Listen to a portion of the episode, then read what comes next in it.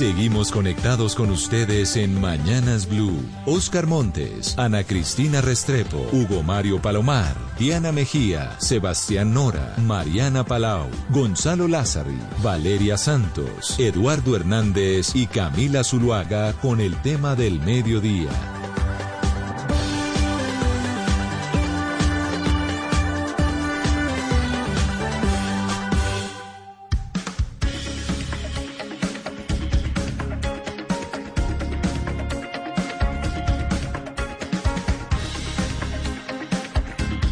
12 del día, 16 minutos. Bienvenidos a quienes se van sumando a esta hora a nuestra transmisión de Facebook Live. Los acompañamos este mediodía con la intención de que ustedes tengan la oportunidad de conocer pues las propuestas económicas de los candidatos.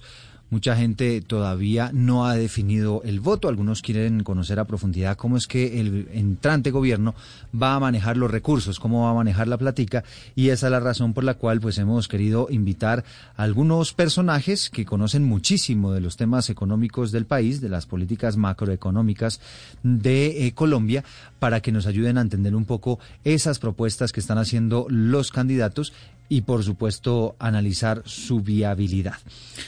Bienvenidos, los acompañamos hasta la una de la tarde y está con nosotros a esta hora Luis Fernando Medina. Él es PhD en Economía de la Universidad de Stanford, integrante del equipo económico de la campaña de Petro Presidente. Luis Fernando, bienvenido.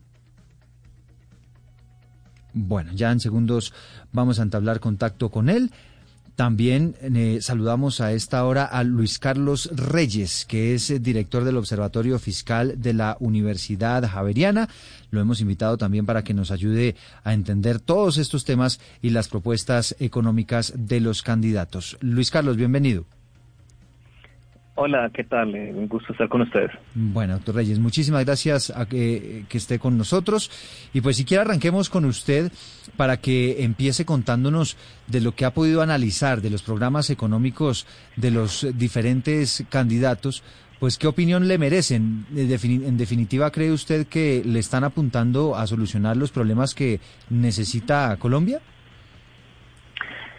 Eh, yo diría que, que en general es sí, o sea, y sobre todo si, si, si uno examina los, los programas de, gobierno de, los principales cuatro candidatos, todos, todos dan, eh, o sea, todos pintan un panorama eh, deseable y muchas de las reformas de las cosas que proponen van en, en una dirección más parecida que lo que sugiere la, de pronto la administración política que que uno ve en estos en estos momentos. Eh, hay hay algunos eh, o sea creo que, creo que hay algunas uh, similitudes digamos algunas cosas más, familiares entre entre las dos campañas pues de centro izquierda e izquierda creo que por ejemplo la la campaña de, Fajardo y de Petro a la hora de mirar sus programas tienen muchas similitudes eh, y eh, si bien comparte muchos elementos en común, Federico Gutiérrez eh, tiende, tiende un poco más hacia donde uno sería, eh, digamos, un, eh, un poco menos de, de intervención eh, estatal. Y, y, bueno, creo que la de Rodolfo Fernández es un poco, un poco sui generis, eh, pero, pero pues en realidad no. Yo creo que lo que uno ve en los planes, en los planes de gobierno de las distintas campañas refleja consensos que se han venido construyendo desde el país eh, a lo largo pues de muchos años eh, de, distintas misiones, de, de distintos eh, documentos internos del, gobierno, de análisis de tanques de pensamiento. Creo que creo que en general eh, al, país de, al país que nos pinta cualquiera de los, los programas de, gobierno escritos de los candidatos eh, no no estaría mal que nos eh, mudáramos. Creo que la pregunta termina siendo más cuál de los candidatos eh, va a tener la capacidad política y de gestión de, de implementar estos estos programas que en papel la verdad pues se ven buenos aunque les falta a todos por razones que podemos profundizar les falta más especificidad sí Ya, vamos a hablar precisamente sobre la viabilidad, que, que, es diferente, ¿no? Y que quizá usted también como economista nos puede ayudar a, entender. Jorge Llano es economista, hace parte de la campaña de Federico Gutiérrez, él es asesor precisamente en los temas económicos. Doctor Llano, bienvenido. Gracias por la invitación y siempre es un placer estar acá con ustedes, pues acá en Blue, hablando de estos temas tan importantes y tan relevantes en este momento de Colombia. Bueno, son propuestas evidentemente muy, muy diversas, ¿no? Las que están presentando los, los candidatos, pero a su juicio, ¿qué también está el diagnóstico eh, de los diferentes candidatos frente a lo que está viviendo Colombia, de lo que el país necesita?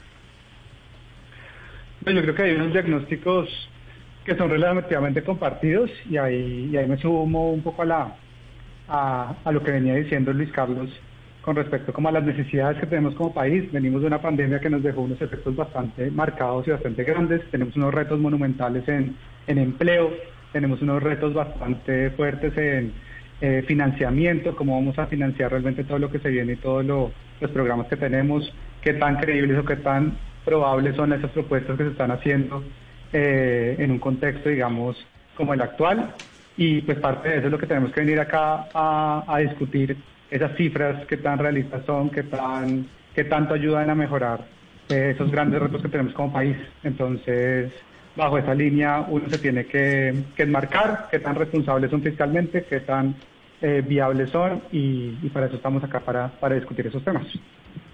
Señor Reyes, lo cierto es que pues en estos últimos días ha habido eh, un enfrentamiento entre la campaña de Sergio Fajardo y la de Gustavo Petro. Usted dice que las propuestas al final son parecidas, pero Sergio Fajardo sacó una, unos cálculos en, Twitter en donde decía que básicamente pues las propuestas económicas de Gustavo Petro le iban a costar al país alrededor de 129 billones de pesos y que la reforma tributaria que él proponía pues nada más eh, pues cubriría 64, 65 billones de pesos, quedarían casi 64.5 billones de pesos sin cumplir.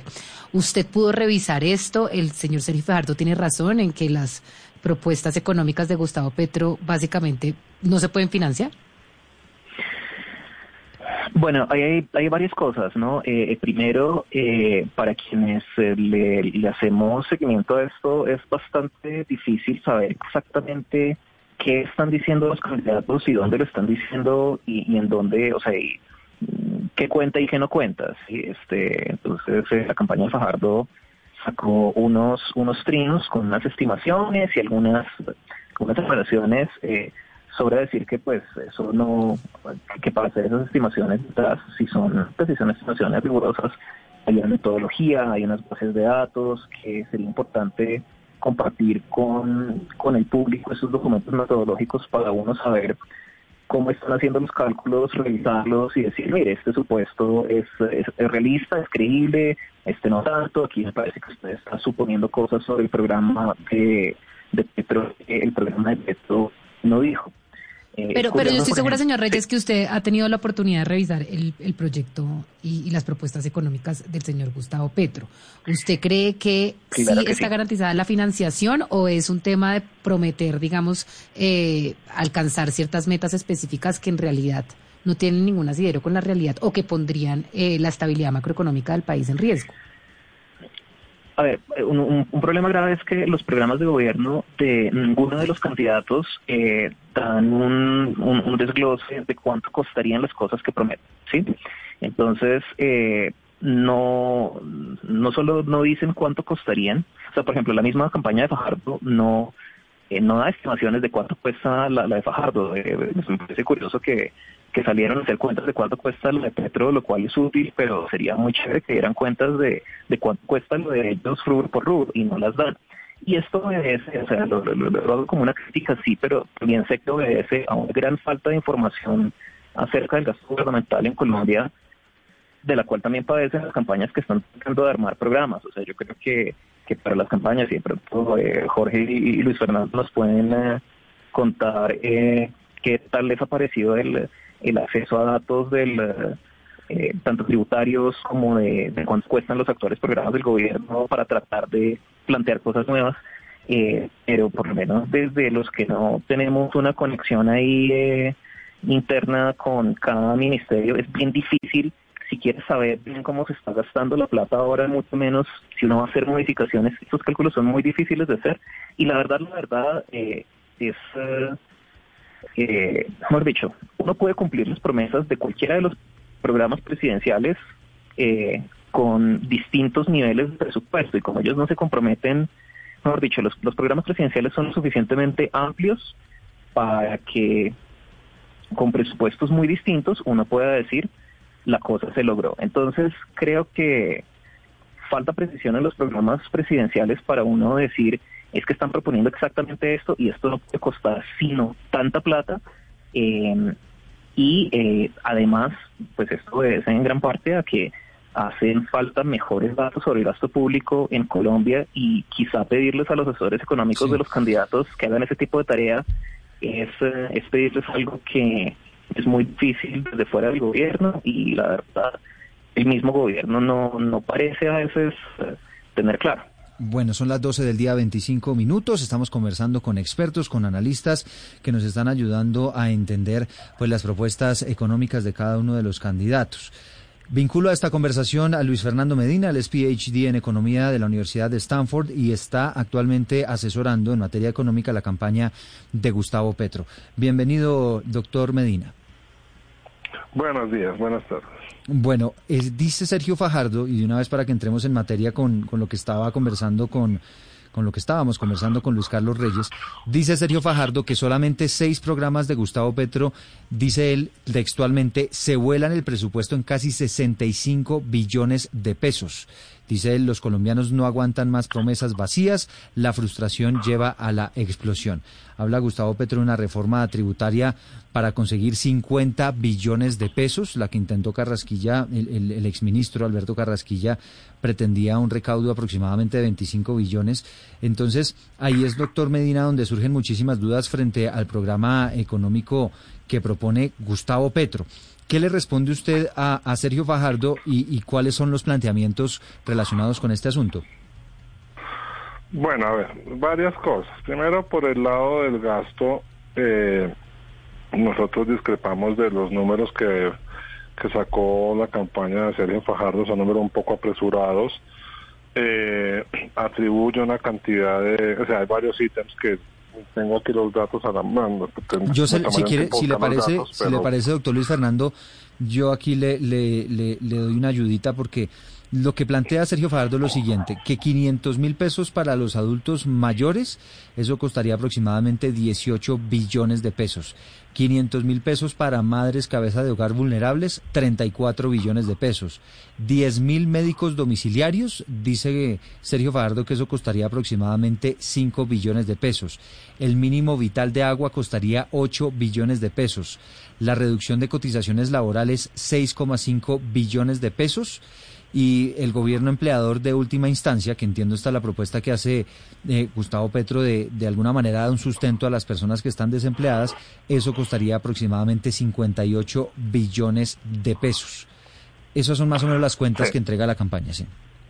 A ver, primero, vamos por partes. El programa de empleador de última instancia es un programa que se construye, a los, ningún gobierno en el mundo va a poner a andar un programa de empleador de última instancia el, al día siguiente de la posesión o a los dos meses. Eso es una institucionalidad que hay que construir. En los sitios donde hay esa clase de programas, eso ha tomado años. Pues a ver, en Colombia llevamos años construyendo el SIGDEN y todavía es, mejorable. Lo mismo con cualquier programa que requiera una institucionalidad tan compleja. Programa de empleador de última instancia es algo que se tiene que crear con los municipios, hay que buscarlos, hay que identificar los programas, identificar las beneficiarias, hay que buscar cómo, cómo se pueden activar, etcétera, etcétera. Nunca se ha dicho que vamos a empezar a girar salarios mínimos a diestra y siniestra a 3 millones de desempleados. Es una, es una caricatura del programa. Cuando uno entra a ver, por ejemplo, el programa de la campaña de Sergio Fajardo, ellos dicen, no, tenemos un programa mucho mejor, que es un programa de empleo de emergencia. Van a ver la financiación, es la base de deuda, entonces ya estamos hablando de, de especulaciones de cuántos test vamos a poder emitir y nadie sabe exactamente cuál es el futuro de la deuda colombiana. O sea, uno puede, pues, podemos hacer eh, márgenes, si es razonable que se financie con deuda. Yo no reprocho que se financie con deuda un programa, eso es normal, todos los gobiernos lo hacen y todos lo, lo deben hacer. Pero reconozcamos de cuando decimos que tengo un programa que va a financiar con deuda, pues estoy hablando de que, bueno, ya estoy reconociendo que hay un nivel de, de incertidumbre y de que es algo tentativo. Y por otro lado, pues cuando dicen, no, es un programa de emergencia, que luego va a generar inmediatamente transiciones a la, a la economía productiva formal, pues están hablando de algo similar a lo que estamos hablando nosotros, porque si es de emergencia, pues no va a generar inmediatamente las transiciones. Y si van a generar las transiciones, pues no es de emergencia, es un programa, o sea, como no se trata de crear una institucionalidad para generar un programa de emergencia y luego se desmonta cuando acaba la emergencia, eso no funciona así. Entonces, pues son programas que quedan funcionando y eso lo, he hablado con amigos míos entrañables de la campaña de Sergio Fajardo, hay mucha identidad en ese sentido. Entonces no, no, me parece un poco caricatur, caricaturizar las cosas, hacer unas cuentas rápidas de un programa, de una campaña, mientras que uno por su lado sí reconoce internamente que no, que lo que trata es un proceso de construcción institucional. Entonces eso, por el lado del gasto, pues creo que ahí la campaña de Fajardo está eh, operando de una manera un poco efectista, ¿no? En cuanto al ingreso, ahora tengamos claro una cosa. El pueblo colombiano rechazó la reforma tributaria el año pasado, no por el monto. Yo no, nunca le oí a nadie decir que es que el pueblo colombiano no quería que el Estado cumpliera, sus obligaciones.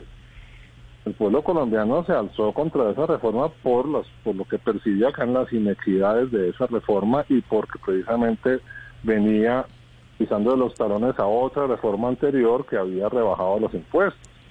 Entonces, estamos leyendo mal el mensaje del pueblo colombiano del paro nacional del año pasado.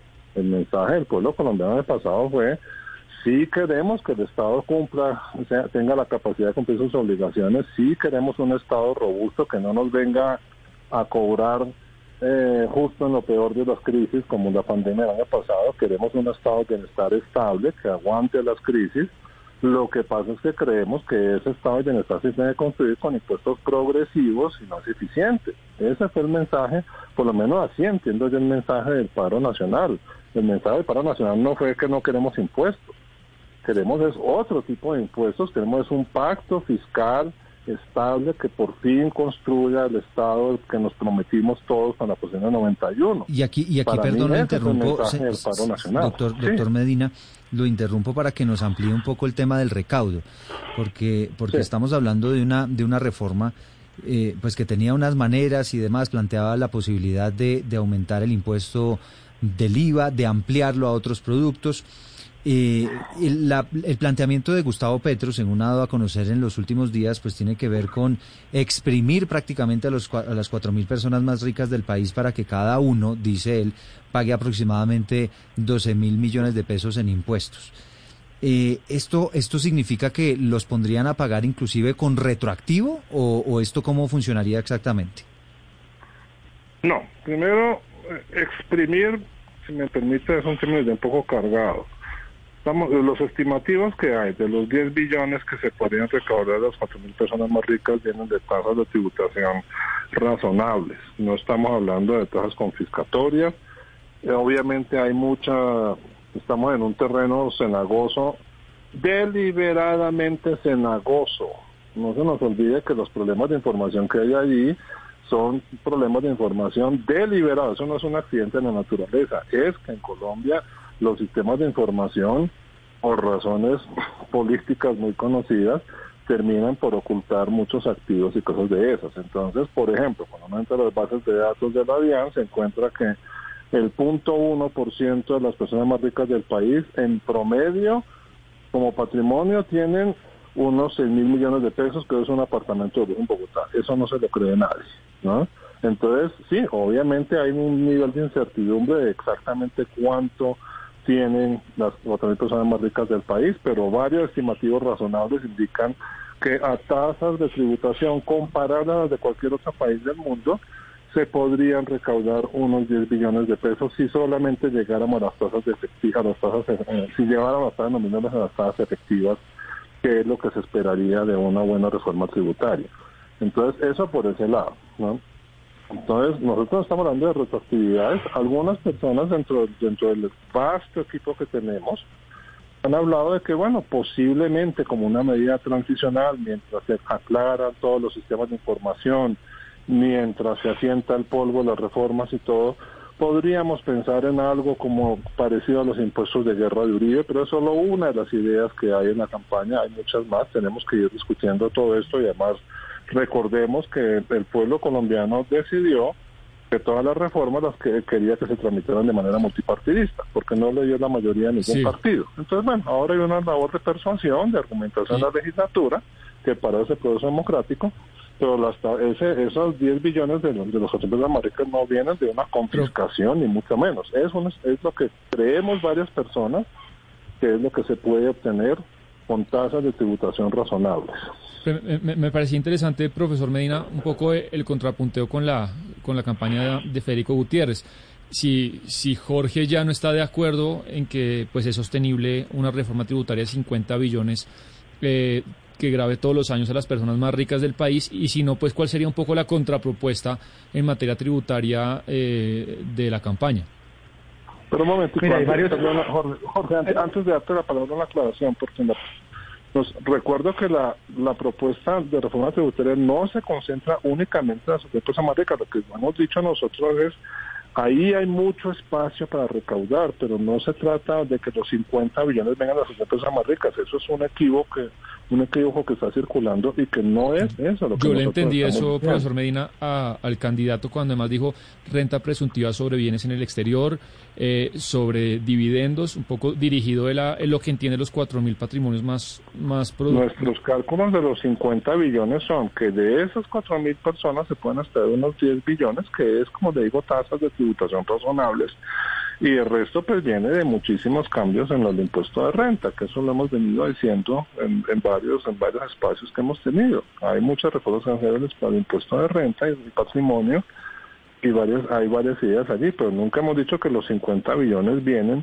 de exclusivamente de las 8.000 personas más ricas.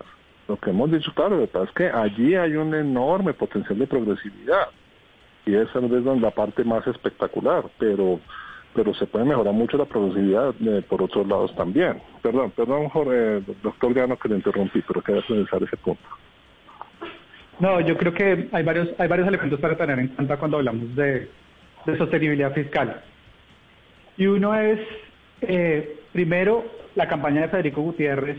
Sí tenemos totalmente costeado cada uno de los programas que estamos proponiendo y sí tenemos costeadas o determinadas las fuentes para pagar esos para pagar esos programas. Uno lo que ve escuchando tanto ustedes los asesores de, Gustavo Petro eh, como al mismo candidato es que no tienen costeada, todavía no saben realmente cuánto cuesta porque no saben si lo van a poner a implementar hoy o mañana o gradualmente o en qué medida. Pero además eh, los 50 millones tampoco saben muy bien cómo los van a cómo los van a obtener y de entrada uno sabe que una propuesta que diga que 50 millones de pesos o 33 millones como la que proponía también Fajardo, pues es de entrada a jugar un poco con el electorado porque eso va a ser prácticamente imposible tener una reforma en esas líneas cuando en los últimos 20 años no hemos logrado una reforma que nos dé más de 15 billones de pesos del Producto Interno Bruto. Entonces yo creo que eso también juega un poco con que le estamos, esa, esa idea de tratar de, pintar soluciones fáciles y soluciones mágicas a, problemas estructurales, pues está muy marcado a veces ahí en esas propuestas. Y yo puedo decir que, las, que los cálculos iniciales o de los programas iniciales que ponía Fajardo sobre la campaña de, de Gustavo Petro están bien hechos. Cuando uno hace las, cuando uno hace las cifras, son unas cifras muy fáciles. Eso pues no es un tema de acceso a una información, es un tema de si usted está proponiendo 500 mil pesos para 3.8 millones de, de, personas, pues simplemente una multiplicación y sale y le da, no le da sale ni siquiera 18 billones, sino le sale 22.5 billones de pesos que tiene que pagar para eh, ese subsidio a los altos mayores. Y la financiada no sale tan clara eh, y además eh, pues tenemos una, un, un contexto macro que es bien complicado, entonces algunas veces hablaron de emitir dinero, pero ya se echaron para atrás, algunas veces hablaron de los fondos de pensiones utilizarlos de alguna forma, pero ya se, ya se echaron para atrás. Y lo que nosotros sí hemos hecho es una responsabilidad fiscal, porque sabemos que se vienen tiempos difíciles, construir una propuesta que sea viable, una propuesta que sea sensata, que recaude un nivel de, eh, de impuestos pues mucho más acotado, pero que sobre todo esté basado en dar unas garantías al sector privado para que sea el sector privado el que genere las condiciones óptimas eh, para temas de empleo, para temas de producción y para temas de competitividad en Colombia. Yo creo que es una, algo que separa mucho las propuestas que están sobre la mesa y yo creo que ese ejercicio es el que tienen que hacer. Si uno está votando un plan de gobierno sin, sin, sin saber dónde va a salir la plata muy bien y sin saber cuánto va a costar muy bien, pues realmente estás pintando un poco de pájaros en el, en el cielo que pues eh, podría llegar a ser muy responsable cuando lleguen ya al poder el 7 de agosto. Esperemos que no sea el caso. sobre eso quiero preguntarle al profesor Medina. ¿Ha, pensado, profesor eh, Medina, eh, Gustavo Petro, en un eventual gobierno suyo, eh, una nueva reforma tributaria? Y si es así, eh, ¿cuál, ¿cuál sería la, la meta de, recaudo y, y, cuáles serían las fuentes de, de, ese recaudo? Sí, nosotros, a ver, yo creo que aquí con permiso, creo que hay, hay dos extremos que debemos evitar en un debate, en una campaña electoral en este momento. Por un lado está el extremo de obviamente proponer el programa Rolex en acción o Rolls Royce, o, Rolls Royce en acción, eh, donde se promete un Rolex a todo el mundo y todo el mundo sabe que es absolutamente posible y no hay ninguna cifra. Eso obviamente es irresponsable. El otro extremo es fingir excesiva responsabilidad y excesiva eh, y excesivo conocimiento en los gastos. ¿no? Es decir, yo tengo todos mis programas financiados hasta el último dígito, eso realmente tampoco ocurre. Y si así fuera, eh, no habríamos, los no tendrían deuda. ¿no? Si todo estuviera absolutamente financiado, pues por ejemplo el programa del gobierno de Duque, aún antes de la pandemia la deuda ya había subido bastante, que no critico, yo no critico los aumentos de la deuda, yo no soy antideuda, pero pues es normal que los programas de los gobiernos pues van, se van ajustando en el camino. Entonces, no sé por qué ahora este prurrito de exigir a la campaña de Gustavo Petro que tenga calculado hasta el último centavo y hasta el último beneficiario, cuando eso eso no es realidad en ninguna parte. Entonces sí, podemos salir a, a, las, a las tribunas a decir que tenemos todo perfectamente calculado y eso no es así. ¿Por qué es que la campaña de Gustavo Petro no se ha, no se ha comprometido con esos niveles de posición? Por una razón muy sencilla, porque obviamente lo que estamos proponiendo en el pacto histórico es precisamente una revisión del pacto social que tenemos hasta ahora. Y el profesor ya nos lo ponía muy bien. Claro, hay unas diferencias de visión y eso me parece totalmente saludable. En un debate, pues de eso se trata. Hay unas diferencias de visión pero no es una diferencia de visión entre unos que saben lo que van a hacer y otros que no tienen ni idea. Entre unos que confían en el sector privado y otros que no. No, es una, eh, por supuesto hay, unas diferencias en cuanto a cuál es el papel de lo público, totalmente, en eso tiene toda la razón el profesor ya, ¿no? Eh, pero no son diferencias entre un sector público, entre que no tenemos ni idea hacer con el sector público y queremos que haga todo, ¿no? Y los que ya saben que no pueden hacer nada. No, la diferencia es la campaña de Federico Gutiérrez es una campaña que le apuesta a la continuación del modelo que hemos venido viendo, que confía muchísimo en los motores de crecimiento que hemos venido pero, teniendo, doctor Medina, ¿qué, que hemos venido teniendo. ¿Qué significa, para, para ir desglosando las ideas, qué significa revisión del pacto social? ¿Y eso cómo implica, cómo tiene pues implicaciones en el aumento del recaudo? Bueno, por supuesto, comienza con un aumento de recaudo. Nosotros hemos venido diciendo en todas las oportunidades que tenemos, el Estado colombiano recauda muy poco para lo que recaudan países similares a nosotros y lo que recaudan los países de la OECD. El Estado colombiano tiene que elevar su capacidad de recaudo y por eso hemos hablado, la famosa cifra de 50 billones es una es lo que nosotros creemos que se puede llegar a recaudar en las actuales condiciones. Si Pero si lo interpreto bien, doctor Medina, si lo interpreto bien, entonces esto quiere decir un aumento grande en los impuestos. Ya le dije. Déjeme, meter una cucharada, déjeme meter una cucharada, hacer una cosa. Hay una, hay la, la, única forma para lograr un incremento o, un o sustancial, sustancial, sustancial del recaudo es tocando el IVA. La única forma sería tocando el IVA. No sé si Gustavo Petro esté dispuesto a eso, pero la única forma para realmente llegar a los 50 millones de pesos como están las condiciones sería tocando el IVA, tocando las extensiones, quitando y grabando la, canasta básica. Eso sería como lo único que se podría lograr. Para, para que nos aclare un poquito, doctor Medina, de qué se trata, ¿no? Para, para, para saber. Ahí tenemos, ahí tenemos discrepancias. Nuestros análisis indican que uno, como le decía antes, creemos que hay muchísimo margen para aumentar el recaudo mediante otros mecanismos, el mecanismo, como decíamos antes, las reformas al impuesto de renta, la purificación de activos, sacar activos que están en, las, en este momento. O sea, ¿cuál es el problema de nuestro sistema tributario en este momento? Es un sistema que hace justo lo contrario de lo que dicen los textos de los textos de fiscal. Es un sistema que graba muchísimo la inversión y poco el consumo.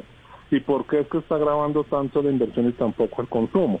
¿Por qué tenemos rentas corporativas, eh, tasas corporativas tan altas, más altas que las de muchos países de la OECD? Pues porque en últimas estamos tratando de grabar allí en las empresas una cantidad de activos que realmente son esos activos de personas naturales. Por ejemplo, por ponerle solo un ejemplo, el 10% de los, de los apartamentos del barrio Rosales y los barrios acá norte de Bogotá son supuestamente propiedad de personas jurídicas, ¿no? ¿Qué pasa allí? Esos, esos son activos que realmente están siendo camuflados en las empresas que realmente deberían ser activos de personas naturales. Entonces, ¿qué es lo que hacemos nosotros ante esa situación? ¿Cuál ha sido la solución colombiana para eso? Pues ir subiendo las tasas corporativas a ver si le sacamos plata a esos activos cuando en realidad son activos, eh, cuando en realidad son consumo. Deberíamos es grabar el consumo, sacar los activos de las empresas, que las, las empresas tengan los activos que están orientados a la actividad económica de la empresa, vinculados a la actividad económica de empresa, y eso grabar las tasas corporativas bajas, que en este momento en Colombia son muy altas, bajar a unas tasas del 24 o 21%, y luego esos activos cuando ya pasen a quien deben ser, a sus verdaderos dueños que son personas naturales, allí grabarlos como lo que son, consumo. Entonces tendríamos un código tributario que hace lo que se espera de todo código tributario, que es desincentivar el consumo e incentivar la inversión. Ese es uno de los puntos. Y ahí hay muchísimo margen para aumentar el recaudo. También hay muchísimo margen para aumentar el recaudo si, por ejemplo, unificamos eh, unificamos las, eh, las tarifas tributarias entre rentas de trabajo rentas de capital. O, por ejemplo, si ponemos topes a las extensiones, que en Colombia son un porcentaje, que es, eh, ese diseño porcentual que, son, tiene un sesgo pro rico enorme. Entonces, hay espacio para mejorar el recaudo hay espacio, no es que el IVA sea el único instrumento. Pero cuando usted dice, cuando usted dice en Colombia pagamos muy poquitos impuestos en comparación a otros países de la OCDE, ¿esto quiere decir a nivel general se plantearía un aumento de los impuestos para todo el mundo? Como le dije antes, pues debemos ir hacia un pacto fiscal más de progresividad, aumento de los del recaudo fiscal sobre la base de las personas que no están pagando los impuestos, que son las personas, somos, porque yo soy una de esas personas ricas, las personas más ricas. ¿no? Tenemos un sistema tributario que es muy inequitativo. Si usted mira nuestras tasas de tributación eh, nominal, no son malas. Si usted mira lo, que nos hemos propuesto nosotros eh, como colombianos en nuestro código tributario, es está bastante razonable. ¿no? Eh, son las tasas progresivas que van aumentando como se espera en cualquier, otro país. Va una de las efectivas y ahí encuentra unas caídas enormes de la tributación en, los, en, los, percentiles altos, en el primer percentil de la, de la economía, el, el 1% más rico. Entonces ahí es donde nosotros creemos que ese es un tema que no se ha tocado a fondo en este país y entonces el pacto social del que hablamos es, bueno, pues vamos a construir el Estado que necesitamos construir porque claramente tenemos un Estado que no está cumpliendo con lo que, nos, con lo, con lo que queremos como colombianos y que la, responsabilidad de eso recaiga en buena medida sobre las personas más ricas. Entonces, por eso lo, se habla de los mil más ricos, pero también se habla del 1% y el 5%. En fin, ahí en los percentiles altos hay muchísimo espacio para mejorar el recaudo sin todos nos comprometemos a crear un Estado más robusto. Sí, hay una cosa muy importante que, se ha dicho en este programa y es, bueno, todos tienen unas propuestas para cambiar o para, para continuar o para seguir con lo que se está haciendo, lo que sea, pero hay que saber cómo está en el estado de cosas. Y hace un rato el director Reyes nos está hablando del acceso a datos. Y yo le quiero preguntar, director, ¿qué tan a ciegas están yendo los candidatos? Es decir, sobre ese acceso a datos, ¿en qué ítems usted cree que el, acceso es más pobre? Y si es cierto, entender un poco en esa afirmación de que el acceso a datos ha sido difícil, como decir, eh, los candidatos están yendo un poco a ciegas porque el gobierno no está permitiendo libremente el acceso a todos los datos. Claro, eh, los problemas de acceso son eh, tanto por el lado de, los ingresos del gobierno como por el lado de gasto y además de las estadísticas necesarias para hacer proyecciones de, gasto, ¿sí? o sea, por ejemplo, para, pues, dado que... eso es gravísimo. Es, es, supremamente grave. Y pongo, o sea, entonces, eh, dos, dos ejemplos, eh, voy a tres ejemplos claves. Uno, estadísticas tributarias. ¿sí? Eh, en, en, países como, como los Estados Unidos, eh, la administración tributaria pone a disposición de, de técnicos, de investigadores, eh, bases de datos eh, representativas y anonimizadas, declaraciones de renta del país, para que con base en eso uno pueda con mucha más certeza afirmaciones acerca de, bueno, es que los cuatro ricos, eh, más ricos eh, del país, cuánto es que cuánto es que ganan, eh, cuánto es que deducen por ciertas cosas y con, con base con, base en eso proyectemos cuánto más podríamos recaudar de ellos. Las estadísticas que hay al respecto son insuficientes. Lo poquito que hay son cosas que y eh, o sea, son cosas que se han obtenido muy duramente con derechos de petición de congresistas que han apoyado a investigadores eh, y todo eso no, no es suficiente para darse una buena idea de exactamente cuánto cuánto cuánto se puede recaudar por ahí. Por el lado del gasto estamos iguales, derechos de petición del Ministerio de Hacienda enumerándole una serie de, programas diciendo, bueno, cuánto se ha gastado anualmente en esto, esto, esto, esto, la respuesta del Ministerio de Hacienda es, miren, nosotros no sabemos porque cada entidad tiene eh, tiene una autonomía presupuestal, que entonces nosotros no nos metemos en eso, la información ni siquiera está centralizada. Y por último, para proyectar cosas como, pues, mencionando un ejemplo, el programa de garantizado, que es uno de los rubros más grandes en esta en esta discusión, eh, pues uno para eso necesitaría una muestra razonable de, datos de empleados del país, lo que se conoce como, como la PIB. También es de acceso supremamente complicado para los investigadores y los que llegan a tener acceso a eso generalmente es porque están políticamente bien eh, bien conectados pero muchas veces ni siquiera con eso con eso basta sí entonces el trabajo académico es dificilísimo es tenaz. A propósito de lo que está planteando el doctor Reyes y me quedó sonando doctor Medina eh, la proyección que ustedes han hecho eh, desde el pacto histórico sobre lo que sería esa reforma tributaria con una, una, una, una recaudación proyectada de, de 50 billones de pesos.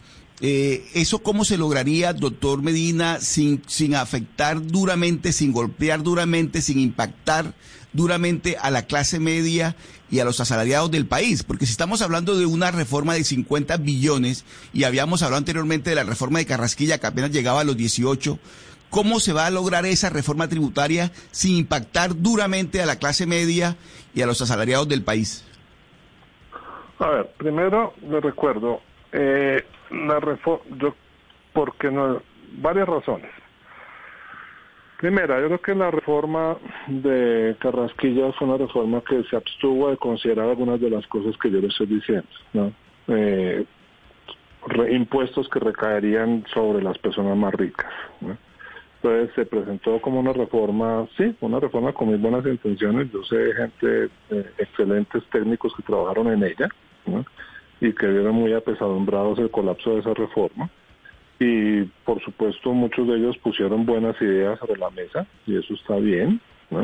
Eh, pero creo que había una cantidad de líneas rojas políticas allí que impidieron que la reforma realmente fuera sobre las rentas más altas. Entonces, cuando se dice que toda la única forma de una reforma tributaria es con las tasas creo que eso no es cierto. Creo que nosotros creemos que se puede diseñar. Hay varios estudios que lo indican, los estudios, por ejemplo, de Garay Espitia, estudios, inclusive algunos estudios que hemos hecho basados en, en, cifras que genera el observatorio del profesor Reyes, que lo, lo seguimos con mucho cuidado porque hacen un excelente trabajo, muy metódico, muy independiente y nosotros creemos que, esa, que se puede hacer una reforma fiscal mucho más progresiva que la que se, que la que se ha planteado inicialmente. A eso le vamos a sumar otro ingrediente, que ya sé que no entra las finanzas del gobierno central, pero las finanzas en última, pero con nuestro esquema de descentralización, pues eso también afecta porque porque las finanzas terminan siendo fungibles, que es la parte de la tierra. Yo sé que la tierra entra a impuestos locales, pero nuestro actual sistema hace que las responsabilidades que no se cubren a nivel local las termina cubriendo el gobierno central. Entonces, en última, estamos hablando casi que el mismo bolsillo. Y en los impuestos de la tierra hay muchísimo espacio. En eso, en eso estamos de acuerdo todos los, todos los economistas de los que uno habla, reconoce que hay eh, atrasos formidables en el, en el catastro, en el catastro especialmente rural y hay un problema de tierras ociosas enorme que aquí en este país eh, otra vez se ha mantenido protegido, otra vez por la cantidad de líneas rojas políticas que hay. Entonces, la propuesta del pacto histórico es precisamente, bueno, pues quitemos esas líneas rojas. De eso se tratan los pactos sociales. Quitemos las líneas rojas, empecemos a hablar todos otra vez sobre todas aquellas cosas a las cuales nos, nos hemos abstenido de hablar. Hablemos ahora sí de cómo crear una estructura tributaria realmente progresiva, aquella que nos propusimos con nuestra nuestra gráfica de tasas de tasas nominales, vamos a hacerla cumplir de verdad pues es que eh, para eso es la política, es que a veces estamos tendemos a disfrazar de problemas técnicos lo que realmente son problemas políticos. Entonces, esa es la invitación del pacto histórico. Y afortunadamente, y yo creo que el momento político es el correcto, porque tenemos un, un, momento crítico para la, para la sociedad colombiana. Tenemos un Congreso donde están representadas muchas fuerzas con visiones heterogéneas, pero con algunos acuerdos, porque las diferencias tampoco son tan abismales como nos quieren ver a veces la gente en, los mm. medios, y creemos ese pacto. Se eh, puede, otros países lo han hecho. Hablando del pacto, hay, eh, señor Llano, una propuesta de Gustavo Petro que ha sido muy polémica y es básicamente pues no permitir que se hagan nuevos contratos de exploración y explotación de hidrocarburos en el país. Yo quiero preguntarle si esto es viable en un país pues que en este momento estamos viendo que depende bastante financieramente de lo que recibe por eh, la explotación de los hidrocarburos, entendiendo además que si esto llegase a ocurrir, básicamente que al país le tocaría para el 2026 empezar a importar gas y para el 2028 empezar a importar petróleo. Eh, ¿Esto es viable en un país eh, como Colombia o estaríamos también siendo irresponsables con nuestras finanzas? Mire, déjeme comenzar con un comentario general de, de, lo que nos venía diciendo Luis Fernando, que me dejó bastante preocupado, ya no como asesor económico, sino como persona del común. Y es, a mí me preocupa porque entonces lo que estoy entendiendo es que no tienen tan bien identificados los costos de lo que están proponiendo. Los 50 billones no saben bien de dónde, de dónde van a salir, pero como que lo sacaron un poco de la manga. Y no tienen la información tampoco para saber si efectivamente subiendo los impuestos a, la, a las, a las 4.000 personas van a lograr recaudar lo que dice. Entonces uno queda como bastante preocupado con, con un diagnóstico en ese, en ese sentido y unas propuestas que parecen con unos números muy, muy sacados de la manga. Ahora la pregunta tuya, puntual, de, del petróleo. Evidentemente algo que nos puede poner en mucho riesgo como país y, lo hemos visto en otros países como con la guerra actual de Ucrania y de Rusia, es eh, de generar una dependencia de ser importadores netos de petróleo y de gas de nuestros de, pues de otros de otros países. Eso puede generar un riesgo geopolítico monumental unos costos asociados muy grandes. Estamos viendo lo que está pasando en Alemania en Holanda con la con la con la importación de gas y de, y de petróleo de, de Rusia. Y eso nos genera unos problemas digamos estructurales muy grandes pero además obviamente nos quita unos ingresos que son muy importantes para Colombia. Lo que nosotros hemos propuesto es, claro, toca pasar o toca hacer una transición a energías mucho más eh, limpias, toca hacer una transición energética. La estamos haciendo, se está haciendo muy bien, incluso eso fue una de las cosas que, que se hizo muy bien, pero para financiar eso, lo que toca hacer es utilizar precisamente los ingresos que podemos tener del, del, del petróleo hoy y en los siguientes años para poder hacer todos esos costos y todos esos eh, digamos, inversiones que se necesitan hacer para hacer esa transición. Lo otro también es, pues, simplemente dejarnos más vulnerables, dejarnos con menos ingresos. No vamos a cumplir esa cifra de los 50 billones de pesos, entonces al final lo que vamos a hacer es deuda, deuda, deuda, deuda, que pues ya sabemos qué pasa cuando la deuda se sube como se ha subido, por ejemplo, con la pandemia, y es que el costo que estamos pagando por endeudarnos afuera es un costo altísimo, y pues después ya empezamos a tener unos problemas parecidos a los que vienen teniendo Argentina en los últimos ya 30 eh, años. Entonces, pues eh, por eso la responsabilidad eh, fiscal, la responsabilidad de nuestras generaciones venideras se vuelve tan importante en estos debates y por eso las cifras y tenerlas bien dateadas y bien claras de dónde van a salir son tan relevantes. Son las 12 del día 59 minutos. Escuchan ustedes a Jorge Llano, el es economista, asesor de la campaña de Federico Gutiérrez. Le agradecemos enormemente este contacto, señor Llano. Muchas gracias, muchas gracias a ustedes por, por la invitación a estar acá en Blue. Nos acompañó también Luis Fernando Medina, PhD en Economía de la Universidad de Stanford e integrante del equipo económico de Gustavo Petro. Gracias por habernos acompañado también. Muchas gracias. Aunque hubiera querido decir unas palabras sobre lo del petróleo, pero Se me, se me agotó el tiempo, se me agotó. Yo sé que este tema es supremamente amplio, pero lamentablemente se me, se me agota el tiempo, eh, pero quedamos pendientes para una próxima oportunidad. Y Luis Carlos Reyes, que es el director del Observatorio Fiscal de la Universidad Javeriana, muchísimas gracias también por habernos acompañado. Gracias a ustedes por la invitación. Son las 12 del día 59 minutos. Ahí están los planteamientos económicos, las visiones sobre los programas que están proponiendo cada uno de los candidatos. Eh, en este espacio hubiéramos querido tener a la candidata a la vicepresidencia del Pacto Histórico, a la doctora Francia Márquez, pero pues lamentablemente no fue posible que nos concediera una entrevista. Decidimos hacer este planteamiento sobre las visiones económicas que tienen las candidaturas de quienes van a gobernar a Colombia. Recuerden, de cara a lo que va a ocurrir este próximo domingo 29 de mayo.